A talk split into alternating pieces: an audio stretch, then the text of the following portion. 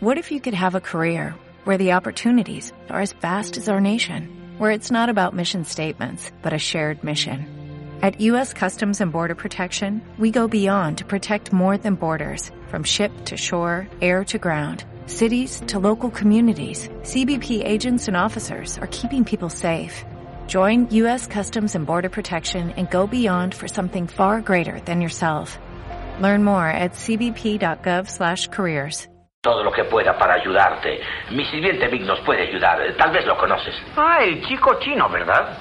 Chino. Por Dios, claro, es chino. Preguntaba por qué era tan difícil entenderlo. Creí que tenía un impedimento bucal.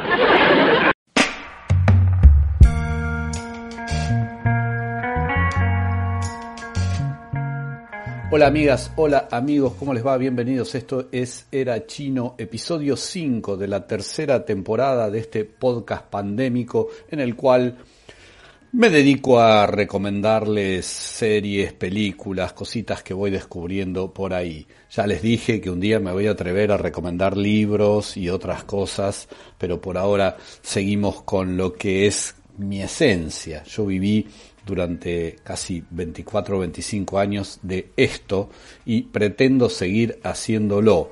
Una de las formas para que yo pueda seguir viviendo de esto es que ustedes apoyen mi trabajo entrando a guillermohernandez.com.ar.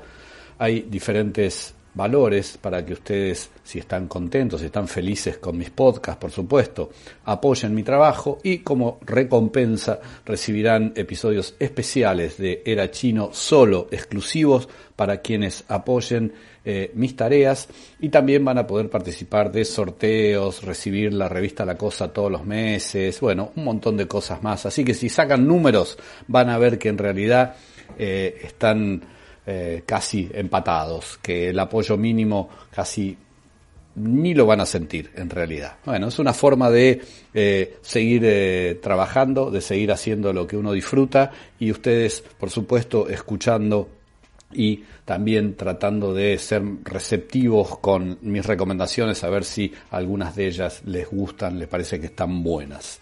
Muchas gracias a todos los que decidan apoyar y muchas gracias a todos los que ya están apoyando mi trabajo. Arranco con Júpiter Legacy.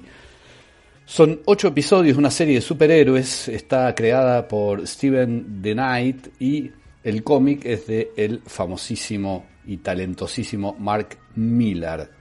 Cada episodio hay algo que me encanta, que es que no tiene una duración especial.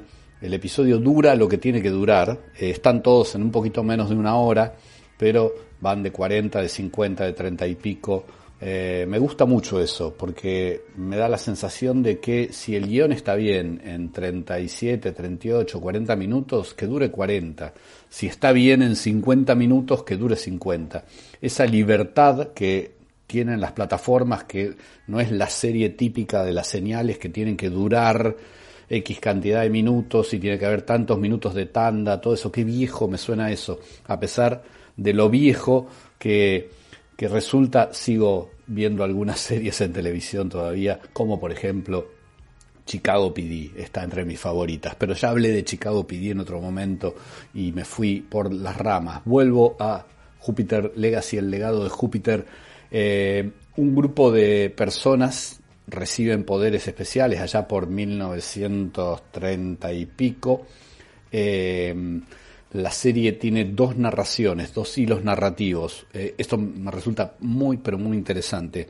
Una narración tiene que ver con el, cómo reciben esos poderes y después eh, hay una narrativa actual en donde se generan un montón de conflictos entre aquellos que en 1930 y pico recibieron esos poderes y sus hijos o las nuevas generaciones que ya no tienen muchas ganas de seguir atados a viejas a viejos códigos y, cosas que, tenían. Uno de esos códigos, eh, que es en lo que gira casi toda la temporada, tiene que ver con el hecho de si puedes matar o no matar.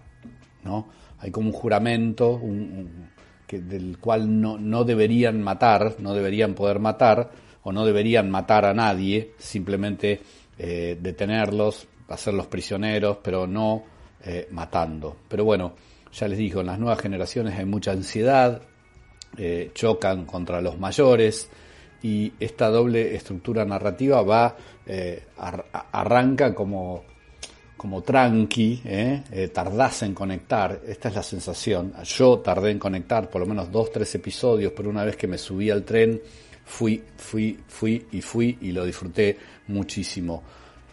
No es una de las mejores series de superhéroes que he visto en los últimos tiempos, pero sí está entre las 10 mejores que he visto, que es muchísimo. Hay tantas series de, de personas con poderes que hemos visto en la última década que esta me parece que figura entre las que están bien arriba.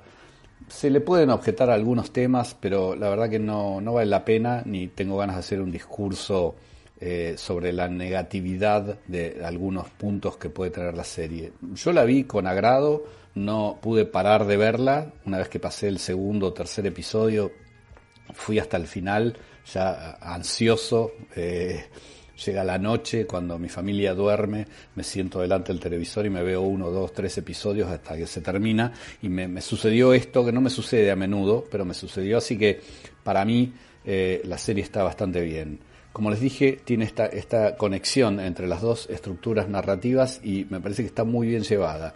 Em, escuché por ahí, leí que eh, recién en los últimos episodios eh, se ponía buena, la verdad que no, la verdad que cuando uno llega, me pasa todo lo contrario, cuando uno llega a los últimos episodios entendés por qué los primeros episodios fueron así, es todo lo contrario.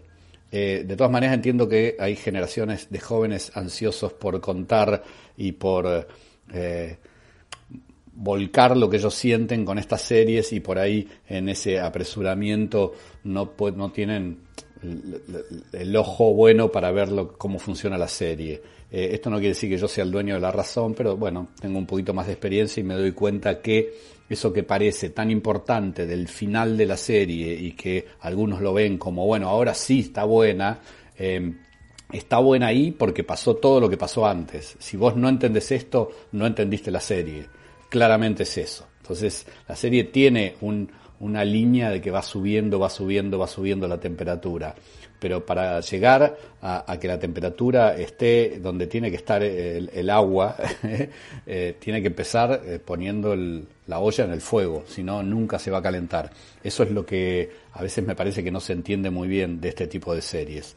A mí me parece que está muy bien y la recomiendo. Es una serie de superhéroes que se puede ver tranquilamente, es súper digna y espero con ansiedad nuevas temporadas. Sobre todo porque tiene temáticas que son súper actuales y que me parecen que está bueno que se revisen eh, no solo en series eh, más formales, sino que también una serie de superhéroes puede plantearse un montón de cuestiones sociales importantísimas.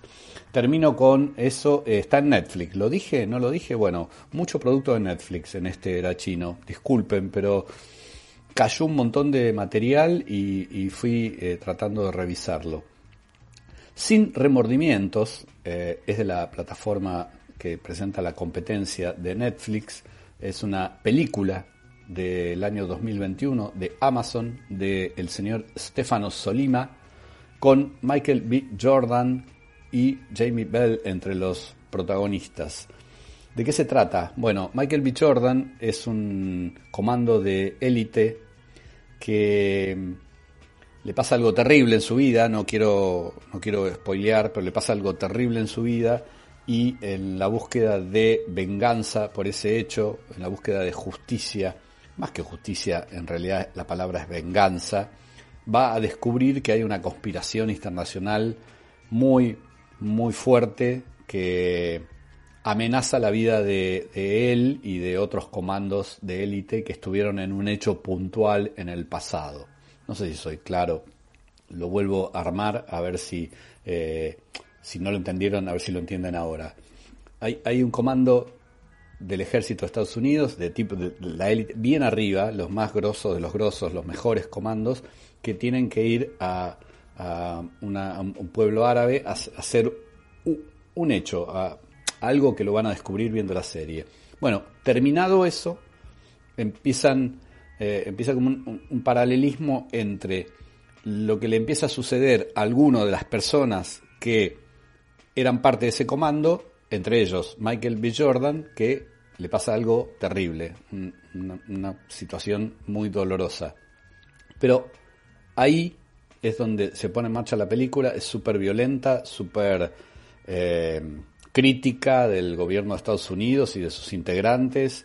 Em, la verdad que está muy bien, eh, es del universo creado por los libros de Tom Clancy. Eh, John Clark, que es el personaje que hace Michael B. Jordan, es un personaje de ese universo, el universo de Jack Ryan, el mítico Jack Ryan, eh, pertenece todos a, esta locura que ha inventado en su cabecita el escritor bestsellerista Tom Clancy, que también oficia de productor, ya tiene tanta guita de vender libros y de participar en series y todo eso que puede meterse tranquilamente a, producir. Es una buena película, ¿no? A ver, es una película de venganza, es, muy violenta, eh, pero para mí está bien, yo la vi con agrado, eh, no me volvió loco, eh, pero está en esas películas eh, donde tenés ganas de que el tipo vaya para adelante y, logre esa venganza tan ansiada. Sin remordimiento se llama, está en la plataforma Amazon y ya les digo, es del universo de Jack Ryan, el universo creado por el escritor Tom Clancy. Está bien la película, la verdad que está bien, se puede ver, así que si tienen ganas de ver algo pasatista, pueden tranquilamente meterse con eso. Ahora voy a divertimento puro, puro, puro, que es la película The Mitchells vs. The Machines de Netflix, una película estadounidense de Sony Picture Animation que me sorprendió mucho, pero muchísimo. No esperaba una película tan entretenida, tan divertida y tan bien hecha y con tan tiene una parafernalia visual increíble, pero está como pensada y adaptada para las nuevas generaciones. Yo tenía la sensación mientras las veía que yo digo, si esta película la viera mi madre, que en paz descanse, no le gustaría, no la entendería, porque es un bombardeo constante visual que los chicos más jóvenes, los niños, niñas, adolescentes, eh, están acostumbrados porque, porque viven en aplicaciones, porque viven en YouTube, en Instagram y en mil eh, cosas más. Eh, y la película tiene eso, además de que la historia es súper sólida, está bien contada, me parece que está muy, muy, muy bien para que los padres con los adolescentes la vean y se relacionen y traten de repensar los vínculos. Eh, tiene muchos gags, tiene también un mensaje para adultos, como para, eh, insisto, pensarlo desde el lado de los adultos y la mirada eh, hacia los adolescentes. Y también creo que es una película que funciona de abajo para arriba y de arriba para abajo. También los, los, jóvenes pueden eh, verse y reconocer a veces los problemas que tenemos los adultos para tratar de entender o para tratar de, no, no sé si entender, pero para tratar de, de acompañar eh, en los caminos que ellos eligen. Está muy bien, es muy divertida, muy entretenida. Si le sacan estas cuestiones que, yo veo en la película sobre, sobre la profundidad de, lo que quieren decir, si quieren olvidarse de eso, van a ver una película súper entretenida. Pero si además quieren sumarle que esa película les diga algo, que les proponga algo, que los haga pensar en algo, es la película ideal. Yo creo que no es una película para chicos, es una película una película para gente, para gente que tenga ganas de divertirse, de reírse, de emocionarse y también de repensar un montón de situaciones. Eh, está como película infantil, pero la encuentran ahí en Netflix y, sáquense ese rótulo de película infantil porque The Mitchells vs. The Machines es mucho, pero mucho más que eso.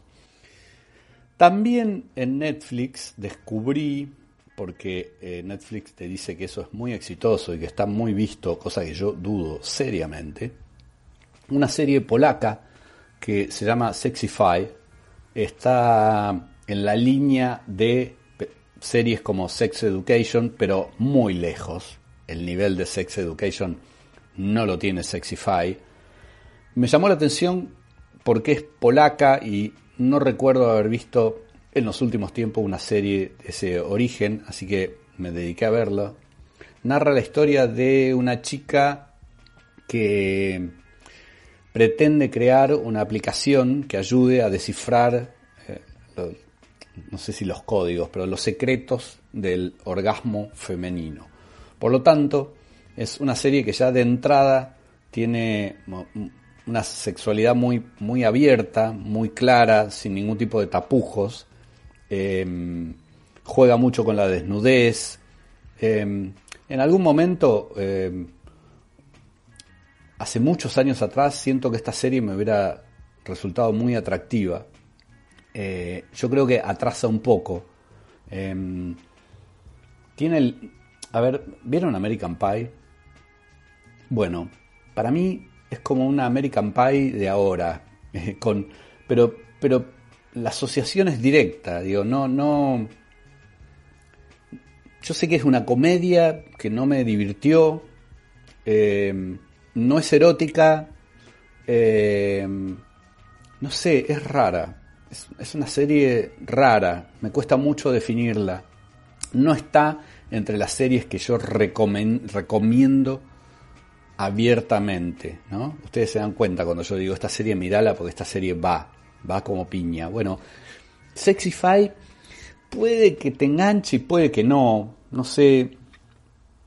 Creo que, hay un público que puede disfrutar de esto. A mí yo tuve la sensación de que atrasa, es esto. Desde, desde la música, desde la propuesta, me dio la sensación de que atrasa, pero también lo hablé con gente un poco más joven y de mi entorno, de mi familia, y también sintieron lo mismo, ¿no? Como estas problemáticas yo no sé si siguen pasando, pero por otro lado yo creo que sí. Entonces eh, me desorienta bastante. Yo no se las puedo recomendar porque hice un gran esfuerzo para verla, para terminarla. Son ocho episodios de menos de una hora. Eh, se me hicieron algunos eternos. Eh, Entiendo que la serie, la serie fue un éxito en su país, tuvo a favor de ese éxito que eh, el establishment más pacato de Polonia eh, se puso muy en contra de que esta serie subiera a una plataforma y pueda ser visto por la gente joven. Em, eso le sumó que cuando vos prohibís algo, ¿qué pasa? Bueno, todo el mundo va a verlo, pero más allá de los números, de los fríos números, que puede tirar un algoritmo, honestamente no me parece que sea una serie eh, de impacto, una serie para elegirla eh, y decir, bueno, ah, esta es la serie, esta es la que voy a ver. Les diría que la prueben. Eh, cuesta bastante que arranque, quizás uno o dos episodios, después ya está en marcha y tiene que ver con, con la exploración femenina, con las relaciones íntimas de, de las tres chicas, empieza con, con, una como eje, pero después te presenta dos personajes femeninos más y, en algún momento en los primeros episodios se van a juntar y ahí va a empezar este trío a, a tener sus vivencias y a tratar de, eh, de generar esta aplicación, ¿no? Pero mm, me parece, me parece que atrasa, me parece en algún punto una serie bastante pobre. No entiendo y no conozco la idiosincrasia de Polonia. Sé que son profundamente, hay un, hay un catolicismo, un cristianismo muy, muy profundo, porque he visto películas que hablan constantemente de, eso, de la importancia y el peso de la iglesia en Polonia, pero no, no, no sé si, si los, los, chicos están por acá, si los, los, chicos jóvenes en Polonia están por acá. Eh, si tienen un desconocimiento tan claro de, las posibilidades de su cuerpo, de, brindarles placer. Estoy desorientado, es la verdad. Las quería mencionar porque está ahí, porque está en Netflix, porque está recomendada, y, lo dejo acá a criterio. Si tienen ganas de explorar, eh, van, a, van, a, poder eh, verla. Tampoco es obscena, ni pornográfica, ni porno soft. Tiene escenas de sexo, tiene desnudos, pero tampoco es que eh, es, agresiva la película desde ese punto de vista, no, para nada, es como muy natural. Em, pero, insisto, no es una, serie erótica, no es una comedia divertida, no es drama, no sé qué es. Se llama Sexify. Está en Netflix y ahí a criterio. ¿eh? Tienen ganas de verla, pueden verla. Una serie Polish, polaca. Sigo con otro producto, pero esta es jamón del medio, alta calidad. Hace tiempo que la quiero recomendar y la tengo ahí en una lista y nunca la puedo meter porque se me hace muy largo y hoy me dije, bueno, recomiendo cinco cosas y se van todos a eh, utilizar unos minutos más de sus vidas para escuchar. Se trata de Jamás llegarán a viejos de Peter Jackson. Es un documental una, de una hora cuarenta más o menos, está en Amazon. Eh, trata sobre la Primera Guerra Mundial, es un documental histórico de guerra. Eh, está hecho con imágenes originales de la Primera Guerra Mundial, sacada de los archivos del Museo Imperial de la Guerra Británico. La mayoría de estas imágenes nunca habían sido vistas antes, pero lo que hace Peter Jackson, además de armarlo maravillosamente editado, tomó todas estas imágenes, las coloreó, las fue transformando, le metió efectos de sonido, tomó entrevistas eh, originales a los soldados hechos por la BBC, eh, con esos audios eh, fue armando esta historia que se llama Jamás llegarán a viejos y que es honestamente maravillosa. Terrible por un lado, terrible, pero maravillosa el trabajo de Peter Jackson, que uno, lo piensa y dice qué cosas tan diferentes ¿no? que, le, que hace Peter Jackson. ¿no? Empezó con aquellas películas de lo que llamaban cine asco, como Bad Taste, y, fue mutando y creciendo y haciendo cosas una mejor que la otra hasta llegar, creo yo, al punto más alto de su carrera con la trilogía El Señor de los Anillos, pero igual siempre está buscando qué hacer, qué, qué cosa nueva ofrecernos y jamás llegarán a viejos. Este documental que está en Amazon es impresionante. Se van a caer de culito al piso cuando lo vean porque es genial, es muy, muy genial. Quinta recomendación, y como vengo haciendo desde el podcast pasado, les voy a dejar un hermoso tema em, de una banda que a mí me encanta, es una de mis bandas favoritas pero el tema tiene una historia. Se llama Man on the Moon, es de R.E.M. y cuenta la leyenda que Michael Stipe vio cuando era chico, o no sé si, no sé cuán, cuán chico, pero sí bastante chico, vio en Saturday Night Live a un cómico que se llamaba Andy Kaufman, que era un comediante que trabajaba ahí, que hacía imitaciones, entre otras cosas, de Elvis. Después Hubo una película que se llama Man on the Moon, que la interpreta Jim Carrey, que incluía justamente este tema. Em, todo tiene que ver con todo. Eh, Andy Kaufman era espectacular, trabajaba, yo, lo conocí trabajando en una serie que se llamaba Taxi, después buceando un poco en su historia, yo, yo más grande y con más avidez para saber qué pasaba con este personaje, eh, encontré eh, videos viejos de su trabajo en Saturday Night Live y la verdad que es un loco divino. Me encantaba, me encantaba su trabajo. Me gusta mucho. Si pueden ver la película Man on the Moon con, con Jim Carrey, creo que van a descubrir ahí algo hermoso y un personaje maravilloso. Y bueno, Michael Stipe, influenciado por todo esto, se le ocurrió escribir y hacer esta hermosa canción de su banda R.E.M. que se llama Man on the Moon. Antes del tema, vuelvo a agradecerles eh, a todos los que apoyan mi trabajo.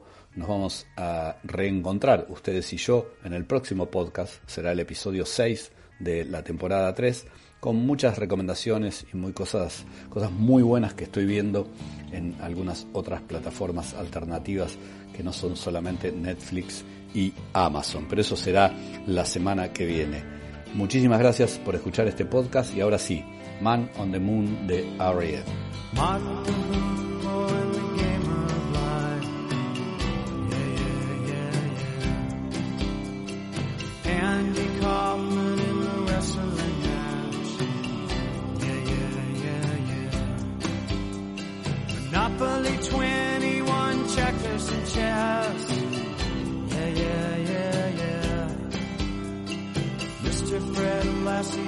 breakfast mess. Yeah, yeah, yeah, yeah. Let's play Twister, let's play Risk. Yeah, yeah, yeah. I'll see you in heaven if you make the mess. Yeah, yeah, yeah, yeah. Now, Andy, did you hear about this one?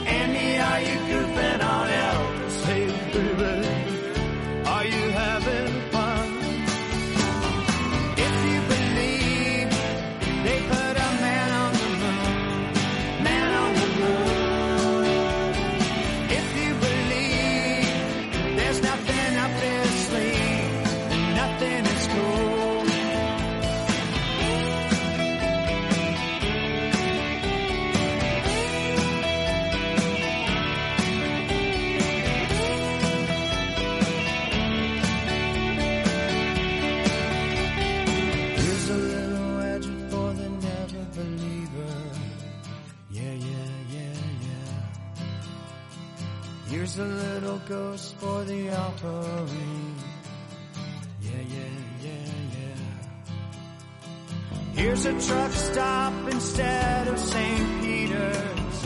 Yeah, yeah, yeah, yeah. Mister Andy Kaufman's gone wrestling. Yeah, yeah, yeah, yeah. Now, Andy, did you hear about this one?